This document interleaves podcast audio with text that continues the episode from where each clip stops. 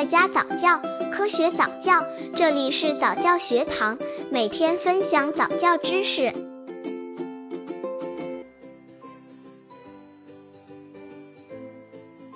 宝宝周岁抓周流程，古代抓周讲究仪式，不如现代抓周流程简单。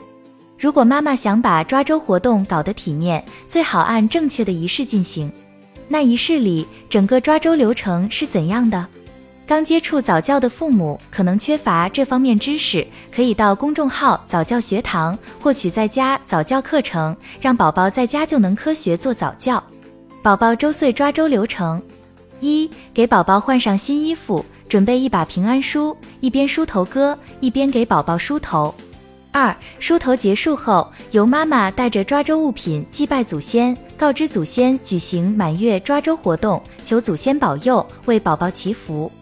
三、将床铺整理好，或者找一张干净的大桌子，方便宝宝爬行，以便宝宝能随心抓取喜欢的物品。